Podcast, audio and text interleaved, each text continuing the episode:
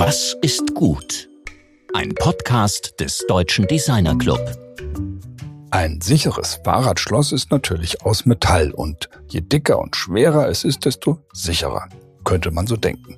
Aber man könnte es auch anders denken und dann kommt man womöglich zu einer erstaunlichen Lösung, wie unser heutiger Gast berichten wird. Eine Lösung, aus der inzwischen ein bewundernswertes und erfolgreiches Unternehmen entstanden ist. Willkommen im DDcast. Mein Name ist Rainer Gerisch. Letzte Woche sprachen wir mit Michael Konrad, dem ehemaligen langjährigen Kreativchef der weltweit tätigen Agentur Michael Konrad und Leo Burnett und Mitgründer der Berlin School of Creative Leadership. In dem Gespräch ging es nicht nur um Werbeheldentaten der Vergangenheit, sondern auch darum, wie wir heute Kreativität managen können. Eine Frage, die uns immer wieder beschäftigt und die natürlich nicht nur die Werber betrifft, auch zum Beispiel Produktdesigner. Wie kann man ein gutes Produkt entwerfen und damit dann ein erfolgreiches Unternehmen aufbauen? Dazu braucht es nicht nur die Big Idea, sondern auch gute Strategie und Struktur.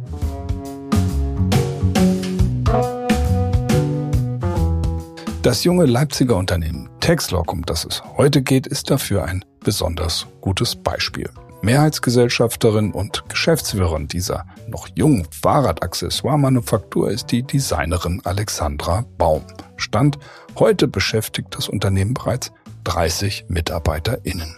Alexandra studierte Modedesign mit Schwerpunkt Nachhaltigkeit und kreislauffähige Textilien in Hamburg, arbeitete dann an verschiedenen Stationen als wissenschaftliche Mitarbeiterin als Design- und Innovationsberaterin und Hochschuldozentin, bevor sie dann mit einer innovativen Idee zur Unternehmerin wurde. Das Produkt ein Fahrradschloss auf Textilbasis, leicht, flexibel, stylisch und dennoch mit hohen Sicherheitsstandards.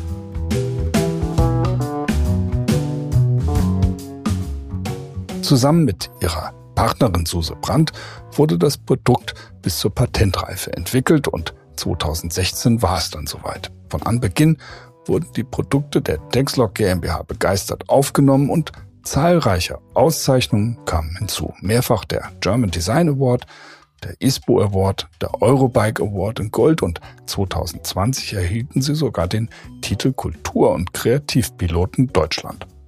Mein Kollege Georg Christoph Bertsch spricht mit der dreifachen Mutter Alexandra Baum nun über ihre Ziele als Designerin und Unternehmerin, über das Produkt und die Firma, über Lernkurven und über das Verhältnis von Beruf und Familie. Heute sind wir mit Alexandra Baum in Leipzig-Lindenau verbunden. Ja, wie geht's denn?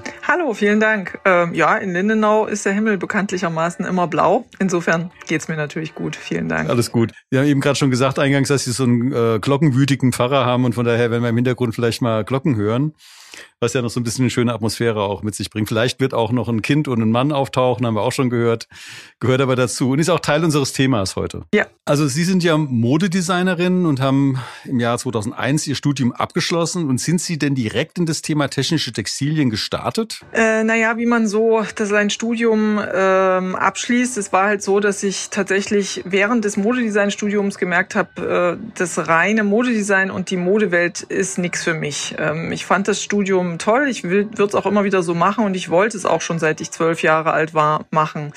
Ähm, allerdings äh, sind da ja einige ich sage jetzt mal, Begleiterscheinungen äh, in dieser Branche, die mir nicht so gut gefallen. Und deswegen habe ich mich schon zum Diplom entschieden, äh, was zu kreislauffähigen Textilien zu machen, sprich biologisch abbaubare Textilien, recyclingfähige Textilien.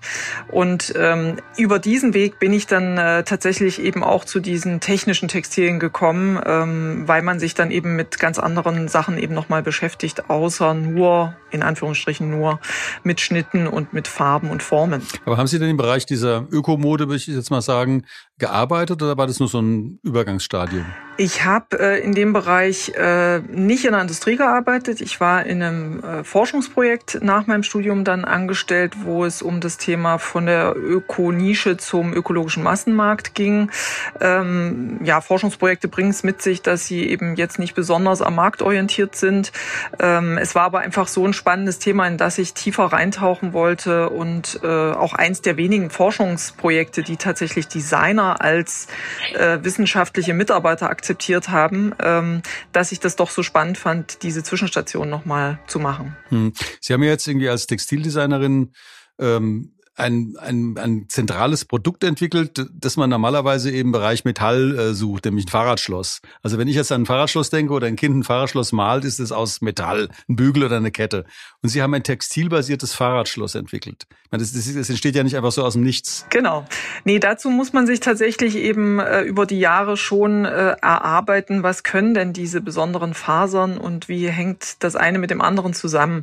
Äh, und dieses Wissen habe ich mir dann eben innerhalb meiner zwölf zwölf Jahre Freiberuflichkeit im Bereich Produktentwicklung für industrielle Anwendungen erschaffen. Und ähm, dann kann man das natürlich abrufen und mit diesem Wissen kann man eben dann auch eins zum anderen bringen. Denn was ich ähm, mir ausgedacht habe, ist ja für, für sich gesehen jetzt äh, nur eine Zusammenführung von äh, zwei, ähm, ich sage jetzt mal, Materialitäten, ähm, die es aber so vorher noch nicht gab.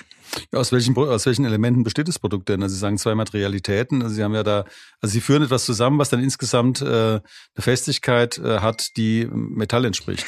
Ja, genau. Also äh, die ähm, Hybrid-Variante dieses Schlosses besteht eben aus Metallkern. Der ist auch immer noch da und auch die Enden des Produktes sind ja aus Metall. Aber diese ähm, Seilstruktur ähm, des, des Schlosses, also damit man eben sein Fahrrad abschließt, ähm, die besteht zu einem großen Teil aus technischen Textilien, die äh, per Flechtverfahren übereinander angeordnet sind.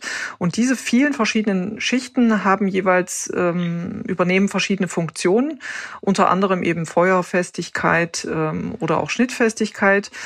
Und ähm, das Geheimnis liegt eigentlich in der Weichheit dieser Struktur. Man muss es sich vorstellen wie ein Seil.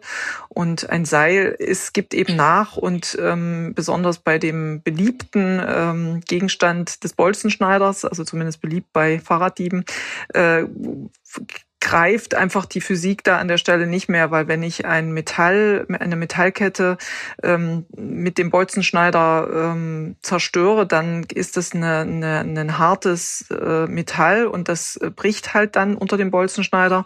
Und das Seil ist eben so weich, dass man sich vorstellen kann, man schneidet mit einer äh, stumpfen Schere in ein Papier hinein, ähm, dann wird sich das ähm, sozusagen verklemmen. Und so äh, tut es das eben auch bei dem Seil. Also der Bolzenschneider kommt gar nicht so richtig ran. Und wenn er rankommt, dann eben auch nur sehr schwer durch. Das ist die Idee. Ja, Sie überwinden damit ja, also mit Ihrem Produkt, äh, mal zumindest klassische Genregrenzen zwischen Textildesign äh, und Produktdesign. Und ja. ähm, das haben Sie sich aber selbst angeeignet, diese, diese dieses Genau, Wissen. also das war wirklich der, der, der Weg Learning by Doing, äh, während man eben in einer Selbstständigkeit ähm, ist. Und ähm, ich sag mal, dass diesem, sich auf diesen Weg zu machen, ähm, das war mein Interesse und ähm, da schlägt auch mein Herz dafür, mir Technologien auch äh, anzuschauen, anzueignen, wobei ich natürlich nie so tief eintauchen kann wie ein Ingenieur. Ähm, ich bleib da schon äh, ein relativ äh, generalistisch herangehender Mensch, ähm, wobei ich denke eben gerade die, die Fähigkeit des Designers dann eben diesen 360-Grad-Blick zu haben und verschiedene Dinge zusammenzubringen, hat dann dazu geführt, dass eben so ein äh, innovatives Produkt dabei rausgekommen ist. Das, das ist ja letztlich auch eine Art Lifestyle-Accessoire geworden. Das finde ich eigentlich den eigenartigsten Effekt dabei, äh, dass Leute das regelrecht um den Hals tragen, also wie im Sinne von der Kette. Ähm, äh, war das von Ihnen beabsichtigt, äh, dass Sie das von vornherein eben als Lifestyle-Objekt entworfen haben oder ist das eher so ein, so ein Zufallseffekt? Naja, sagen wir mal, es ist der klassische Fall von gutem Design, würde ich sagen. Also eine schöne Form, die man sich eben auch äh, gerne umhängt und die Funktionen, die, äh, die alle Materialien zusammen äh, schaffen, die passen an der Stelle eben sehr gut zusammen. Und es war natürlich schon äh, mein meine, Anf meine innere Anforderung, dass das Teil ein, ein schönes Produkt ist, was man einfach gerne benutzt und nicht dieses Verstecken oder dieses, ah ja, Fahrradschloss, ja, brauche ich auch, ist aber eigentlich total doof und ich mag es auch nicht, sondern dass es eben wirklich gemocht wird vom Anwender.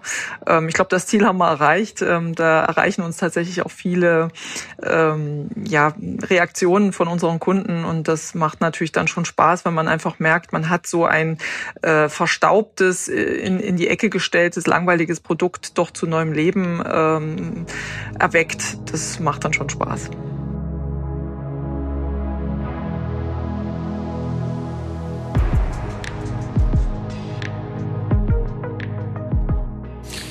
Wenn man jetzt über dieses, die Nachhaltigkeitsaspekte des Ganzen spricht, ähm, ist natürlich auch die Frage, also was, aus was den Materialien besteht das? Ist das recycelbar, das Ganze? Und ähm, für uns ist das im DDC oder auch im DDKs insgesamt ein Riesenthema, äh, nachhaltige Produkte so zu entwickeln, dass sie im Grunde auch Lifestyle-Aspekte bekommen und dadurch eben auch gerne angenommen werden.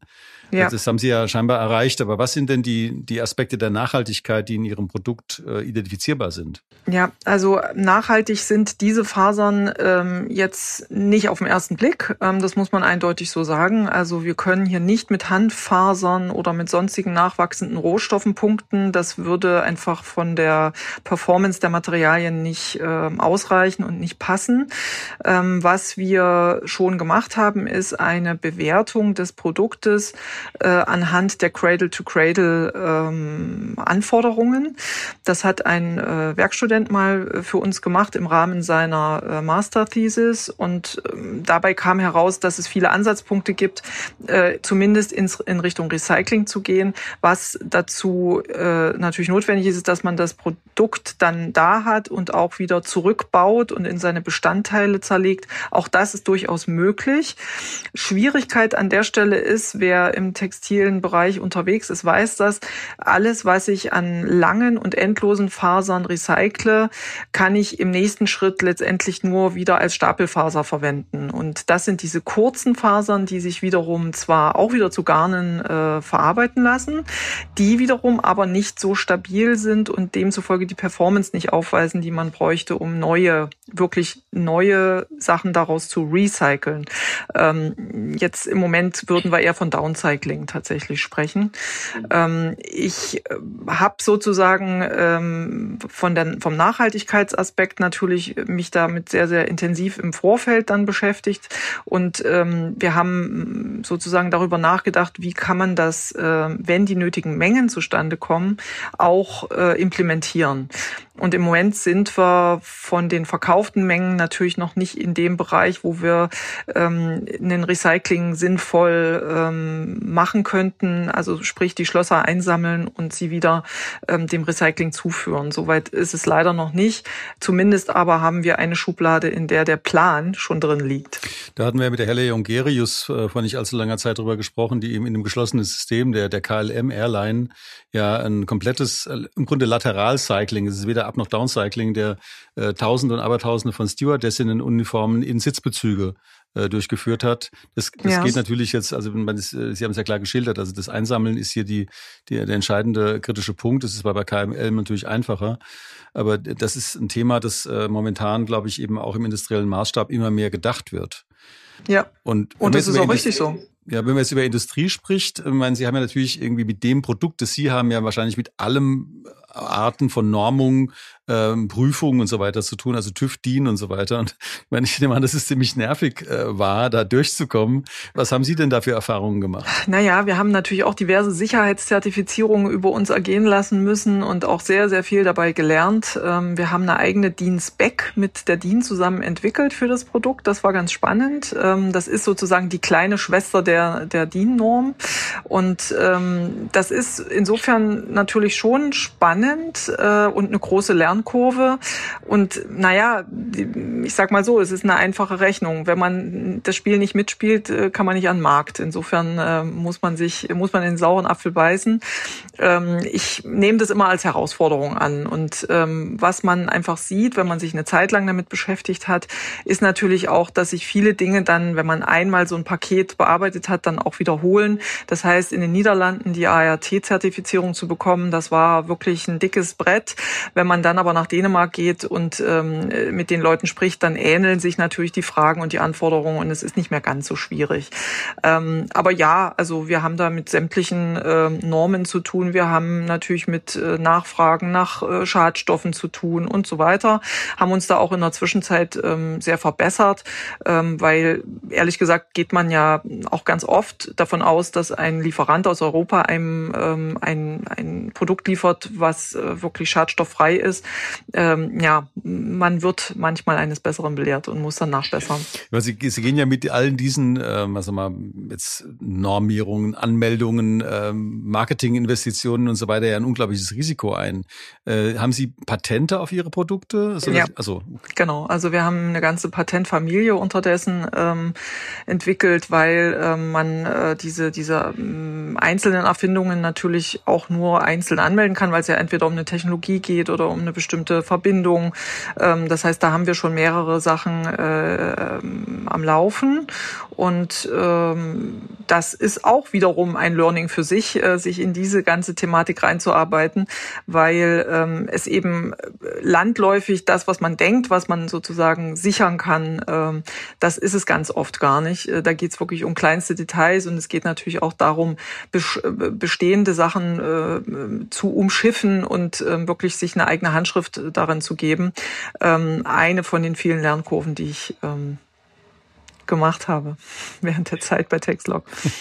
Sie haben ja, wenn ich es richtig verstanden habe, bei einer Produktion von so rund roundabout 6000 Schlössern pro Monat äh, natürlich eine massive Supply Chain Frage auch. Also momentan, wenn man jetzt in, den, in die Supply Chain äh, Fragestellungen reinguckt, die wir momentan in der deutschen Industrie haben, ähm, sind Sie davon auch betroffen, dass Sie eben äh, bestimmte Rohstoffe nicht bekommen oder? Ja, ich glaube, da können wir uns leider nicht rausnehmen. Davon sind wir auch betroffen, auch wenn tatsächlich 90 Prozent unserer ähm, Zulieferer hier tatsächlich in Deutschland sitzen. Aber wenn eben nur ein Zulieferer und das ist der von den ähm, Schlössern, äh, wenn der eben in Asien sitzt, dann ist ähm, vorprogrammiert, dass man da natürlich auch da was davon mitbekommt, was gerade so an den Märkten los ist.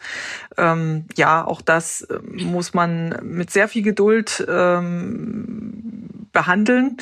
Ähm, und man muss sich irgendwie auch fragen, wie geht das Ganze weiter? Und das ist ja, äh, das ist ja immer etwas, was man als Geschäftsführer sozusagen voraussehen sollte. Äh, wohin geht mal die Reise und was müssen, wo, müssen wir jetzt schon umsteuern, um nicht noch einmal so etwas zu erleben? Also ähm, insofern sind wir jetzt auch dabei, äh, Nearshore Sourcing zu betreiben und ähm, zu gucken, wer kann das möglicherweise in Europa machen. Ähm, aber das sind alles, ich sage jetzt mal, Themen, die sich über Jahre auch hinziehen. Ähm, auch, also da ist es nicht so einfach, von heute auf morgen tatsächlich äh, jemand anzurufen, zu sagen, Mensch, dann liefer du uns das doch mal, weil natürlich ganz viele Spezifikationen damit äh, einhergehen und äh, man dann ja auch den ganzen Rattenschwanz wieder anfängt zu sagen, wenn wir ein neues Schloss irgendwoher beziehen, dann müssen wir auch das Gesamtprodukt neu zertifizieren. Also da hängt dann doch wieder einiges dran. Sie haben ja, wie, äh, wie ich im Vorgespräch erfahren habe, ja gerade Ihr drittes Kind äh, zur Welt gebracht, oder? Zumindest vor sieben Monaten, ja. Ja, gut, das nicht gerade. Ist aber noch relativ klein. Und äh, Sie haben ja, Sie leiten dieses Unternehmen, Sie sind die Designerin und Sie sind eben gleichzeitig Mutter einer stark wachsenden Familie. Äh, wie, wie teilen Sie sich diese Arbeit auf? Das ist ein Thema, das uns hier konstant interessiert. Wir haben da schon mehrere Gespräche drüber geführt, eben auch ähm, mit, mit zweifachen äh, Müttern, bisher noch nicht mit dreifachen Müttern, mhm. über die Frage, wie Familie und Unternehmensleitung verbunden werden ja. kann.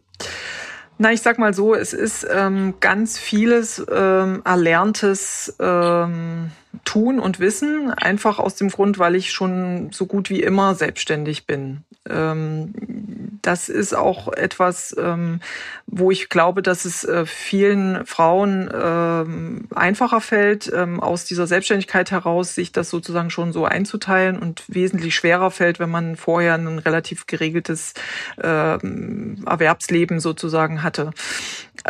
Nichtsdestotrotz ist der Tag einfach nur ein bisschen unterschiedlich ähm, strukturiert. Ähm, Im Normalfall, also jetzt haben wir im Moment in Sachsen noch Ferien. Ich habe zwei Söhne, die sind schon Schulkinder und eben das kleine Baby. Und ähm, wir sind dann eben relativ früh am Start am Tag und ähm, können, ich kann dann vormittags früh und vormittags schon viel machen. Meistens erfolgt dann einfach eine etwas ausgedehntere Mittagspause, um dann nachmittags ähm, nochmal ranzugehen und äh, natürlich auch den Abend und die Nacht zu nutzen.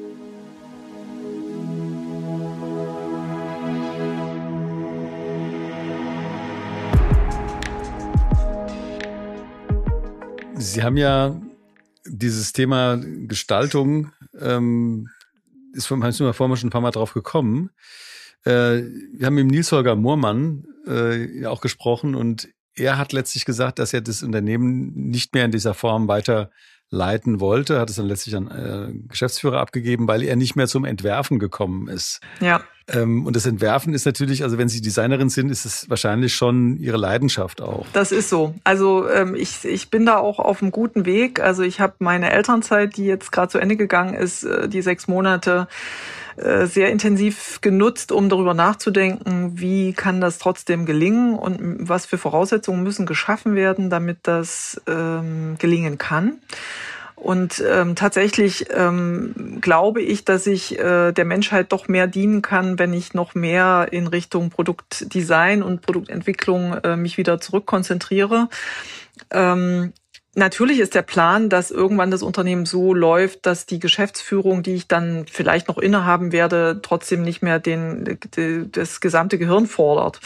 Äh, das wäre mal so die Idealvorstellung. Und ähm, da haben wir einfach in der Prozessstrukturierung unseres Unternehmens ähm, sehr, sehr viel unternommen, dass wir die einzelnen ähm, Abteilungen ähm, mit ihren entsprechenden Führungskräften doch jetzt immer mehr in die Lage versetzen, für ihren Teilladen, nenne ich es jetzt mal, äh, wirklich die Verantwortung zu übernehmen und äh, letztendlich die wichtigen Entscheidungen noch von mir getroffen werden, aber das Katastrophenmanagement eben dann irgendwann immer weniger wird. Und in einem Start-up ist einfach viel Katastrophenmanagement, so offen muss man dann schon sein.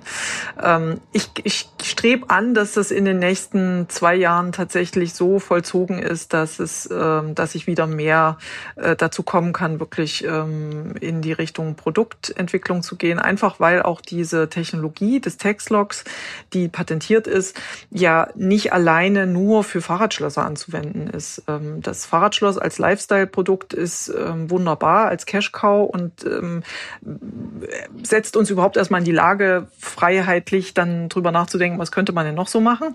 Aber es ist halt äh, tatsächlich nicht von heute auf morgen zu machen, dass man ein Unternehmen aus dem Boden stampft, was dann auch noch relativ stark wächst. Wir sind jetzt, gestern habe ich es nochmal abgefragt, bei 33 Köpfen jetzt nicht alles Vollzeitäquivalente, aber äh, es sind schon recht viele Leute und ähm, mit den vielen Leuten und dem immer stärker wachsenden Absatz und Umsatz ähm, wachsen natürlich dann einfach auch ähm, andere Themen mit. Und ähm, was ich aber, wo ich optimistisch in die Zukunft blicke, ist wirklich, dass wir das in einen Rahmen bekommen, wo ähm, ich tatsächlich aus den operativen Dingen weitestgehend rausgelassen bin und ich, ja, ich sage jetzt mal sowas wie zwei bis drei Tage die Woche wieder Designerin sein kann, wieder Produktentwicklerin sein kann. Das, das ist ein Thema, das wir auch mit der Lena Jüngst von Air Up äh, auch besprochen haben. Die, die sind ja wahnsinnig innerhalb von zwei Jahren mehr oder weniger auf 250 Leute gewachsen und bei ihr ist halt eben auch dieser Raum, den sie braucht, um Innovationen zu entwickeln, geschrumpft, so dass sie jetzt versucht, eben auch durch organisationale Maßnahmen da wieder Raum zu schaffen. Also ähnlich wie Sie es jetzt schildern, ja, dass man dann vom Erfolg sozusagen so überrumpelt wird, dass die eigentliche Produktivkraft, also die, in dem Fall, wir reden ja hier mit einer Designerin über ein Designunternehmen, dass sie dann gegebenenfalls äh, so eingeschränkt wird, dass die Produktivität des Unternehmens auch leitet. Sie, sie haben es jetzt so geschildert, dass Sie sagten, also ich kann der Menschheit besser dienen, wenn ich äh, äh, designe und ähm, das finde ich eine sehr interessante oder wichtige Einsicht mhm. auch. Naja, weil, weil einfach die, ich denke halt einfach so, wo ist man gut drin und, und was macht einem am meisten Spaß und was bringt auch ähm, den meisten Erfolg auf allen Seiten. Und das hat man ja am, am Textlog schon eben gesehen, dass das schon ganz gut funktioniert. Und letztendlich ist es ja immer die Frage, wer spannt sich denn jetzt vor den Karren, wenn es jetzt darum geht, äh, eine Firma dafür zu gründen. Naja, und natürlich macht das derjenige, der sich ausgedacht hat.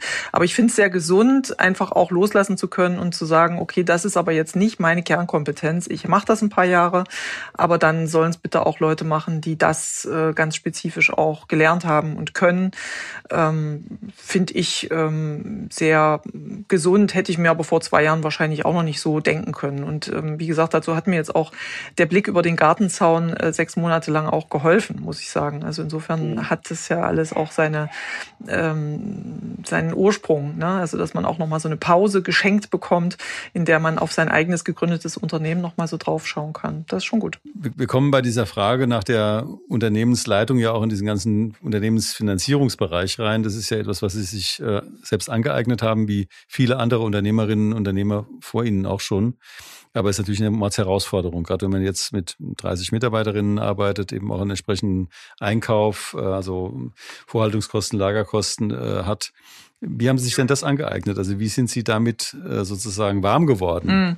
Also ich muss dazu sagen, ich habe eigentlich immer schon auch während meiner zwölf Jahre Freiberuflichkeit ähm, für mich festgelegt, dass ich mich nicht mit Dingen halbherzig beschäftige, die ich nicht wirklich gut kann. Und insofern mir immer Hilfe äh, ins Unternehmen geholt.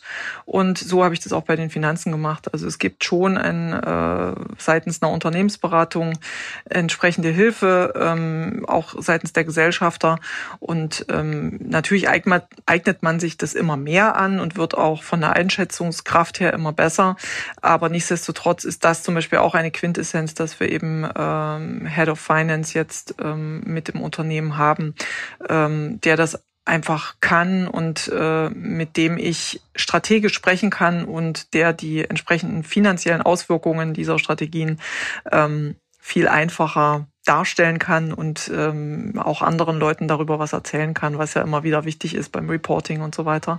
Also insofern, ähm, ich versuche Leute um mich zu scharen, die das gut können, deren Passion das ist und insofern ergänzt sich das dann wiederum. Hm, aber es ist praktisch ein Unternehmen in privater Hand, das Ihnen zum größten Teil gehört. Ich bin Mehrheitsgesellschafterin an der Stelle, genau. Das ist ja, Sie sind ja in einem Markt aktiv, nämlich dem Bike-Markt, der ja gerade so explosionsartig wächst.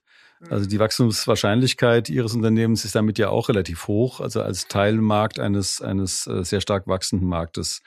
Ähm, was sehen Sie denn um sich rum? Also ich meine, so als gegebenenfalls auch Ersatzprodukte. Ich meine, Sie haben dieses Schloss. Es gibt ja andere, die vielleicht auch noch irgendeine Idee haben irgendwie, also wo Sie sagen, da müssen wir auch hingucken, das ist für uns jetzt relevant oder wo Sie technologisch sich auch hinentwickeln wollen. Mhm. Naja, wir haben irgendwann mal für uns festgelegt, dass es äh, eben schon ein Unternehmen ist, was äh, sozusagen äh, Produkte an den Markt bringt, wo, wo Design als DNA festgeschrieben ist. Also ähm, es wird hochwertig bleiben. Wir haben verschiedene Sachen in der Pipeline, die sich um das Schloss gruppieren, die natürlich auch im Cross-Selling-Bereich interessant sind für, für die Kunden, die wir ansprechen wollen. Ähm, wir haben ja auch ein, ein zweites Produkt äh, an den Markt gebracht, ähm, diese Regenbekleidung Rain, die zwar, ich sage jetzt mal im weitesten Sinne mit dem Fahrradschloss für sich nichts zu tun hat, aber natürlich trotzdem äh, den Fahrradfahrer anspricht und äh, den auch schützt, nämlich nicht vor Diebstahl seines Fahrrads, sondern vor schlechtem Wetter. Und ähm, insofern ähm, versuchen wir Produkte zu kreieren, die sich äh, über, also um den Fahrradfahrer drehen und zwar um den Fahrradfahrer, der designaffin ist und der auch innovationsfreudig an der Stelle ist und der nach dem Besonderen äh, eben sucht. Ähm, der Fahrradmarkt ist, was das betrifft, ja unglaublich breit aufgestellt, äh, von extrem günstig ähm, bis eben wirklich extrem teuer und exklusiv und luxuriös.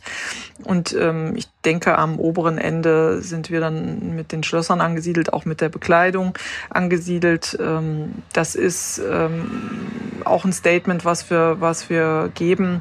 Äh, nicht so sehr, das können sich nur die oberen 10.000 leisten, sondern ähm, wenn jemand das wirklich braucht und möchte und dafür auf andere Mobilität, sprich Auto und sonstiges, verzichtet, ähm, dann kann man sich das auch gut ähm, leisten, was wir anbieten. Wie, wie kommen Sie denn zu den gestalterischen Inspirationen, um nochmal zum Design zurückzukommen, so kurz vor Schluss? Also, ich meine, Sie haben ja, wir haben vorhin darüber gesprochen, über diese eingeschränkte Zeitkontingente, selbstverständlich, aber Sie lassen sich ja durch Dinge inspirieren. Also schauen Sie da auf, auf Mode oder wo, wo schauen Sie hin? Ja, nein, ich schaue tatsächlich ähm, in der doch ja recht abgesteckten Welt, die man als äh, junge Mutter sozusagen hat, ähm, schaue ich einfach überall hin. Also ich bin sehr inspiriert von, von äh, Texten auch. Also ich ähm, versuche ähm, zumindest im, im Wirtschaftsbereich, äh, die Brand 1 inspiriert mich immer sehr, ähm, Leuten zuzuschauen, über die Schulter zu schauen, die eben äh, auch gegründet haben und die sich aber mit komplett anderen Themen beschäftigen. Und das Interessante ist für mich immer, dass man doch immer eine Querverbindung zu sich selbst und zu seiner eigenen Arbeit finden kann und dadurch sehr viel lernen kann. Und äh, Design inspiriert ähm, werde ich tatsächlich ähm, durch das, was mich umgibt, ähm, weil natürlich fallen Reisen äh, größtenteils jetzt erstmal weg. Aber ich glaube, wenn man ein Auge dafür hat, dann findet man auch im Kleinsten ähm, etwas, was einen äh, inspiriert. Aber natürlich gebe ich zu, das ist im Moment nicht der, der, ähm, die Hauptbeschäftigung. Ähm, da gab es schon erstens Zeiten, wo das wesentlich, stärker der Fall ist und ich werde auch wieder Zeiten haben, wo das stärker der Fall sein wird. Im Moment ist die Konzentration natürlich äh, klar auf unser kleinstes Familienmitglied gelegt. Ja, wunderbar. Dann stelle ich Ihnen auch unsere schöne Abschlussfrage, nämlich äh, ganz allgemein, was ist gut? Was ist gut? Was ist gut? Ähm, es ist gut, dass man bei sich selbst ist und ähm, es ist gut, wenn man auch immer schaut, wie es dem Gegenüber geht. Das ist ein sehr schöner Satz. Und auch die Glocken läuteten wieder zum Abschluss.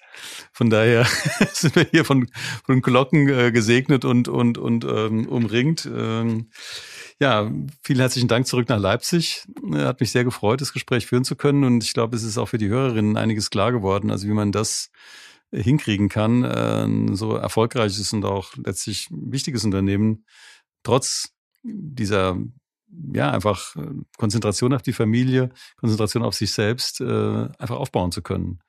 Und das nicht verlieren, nicht weder das eine noch das andere zu verlieren, sondern beides hinzukriegen. Ja, diese, diesen Spannungsbogen halten zu können, das stimmt. Ja. Vielen Dank an dieser Stelle auch an Sie, dass äh, wir miteinander sprechen konnten. Und ich hoffe natürlich, dass die eine oder andere Inspiration für die Hörer auch dabei war. Ja, vielen Dank, mit Sicherheit.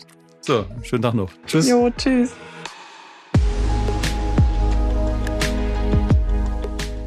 Das war Georg im Gespräch mit der Designerin und Unternehmensgründerin Alexandra Baum. Wer mehr über das textile Fahrradschloss und andere Produkte der Texlog GmbH wissen möchte, der schaut ganz einfach auf die Texlog Webseite.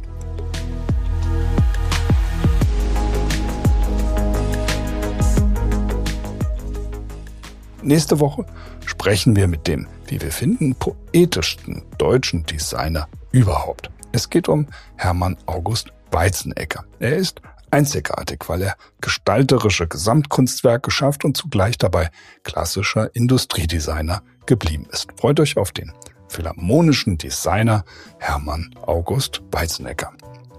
Bis dahin wünschen wir euch eine kreative und erkenntnisreiche Woche. Alles Gute, eure DWCast Redaktion.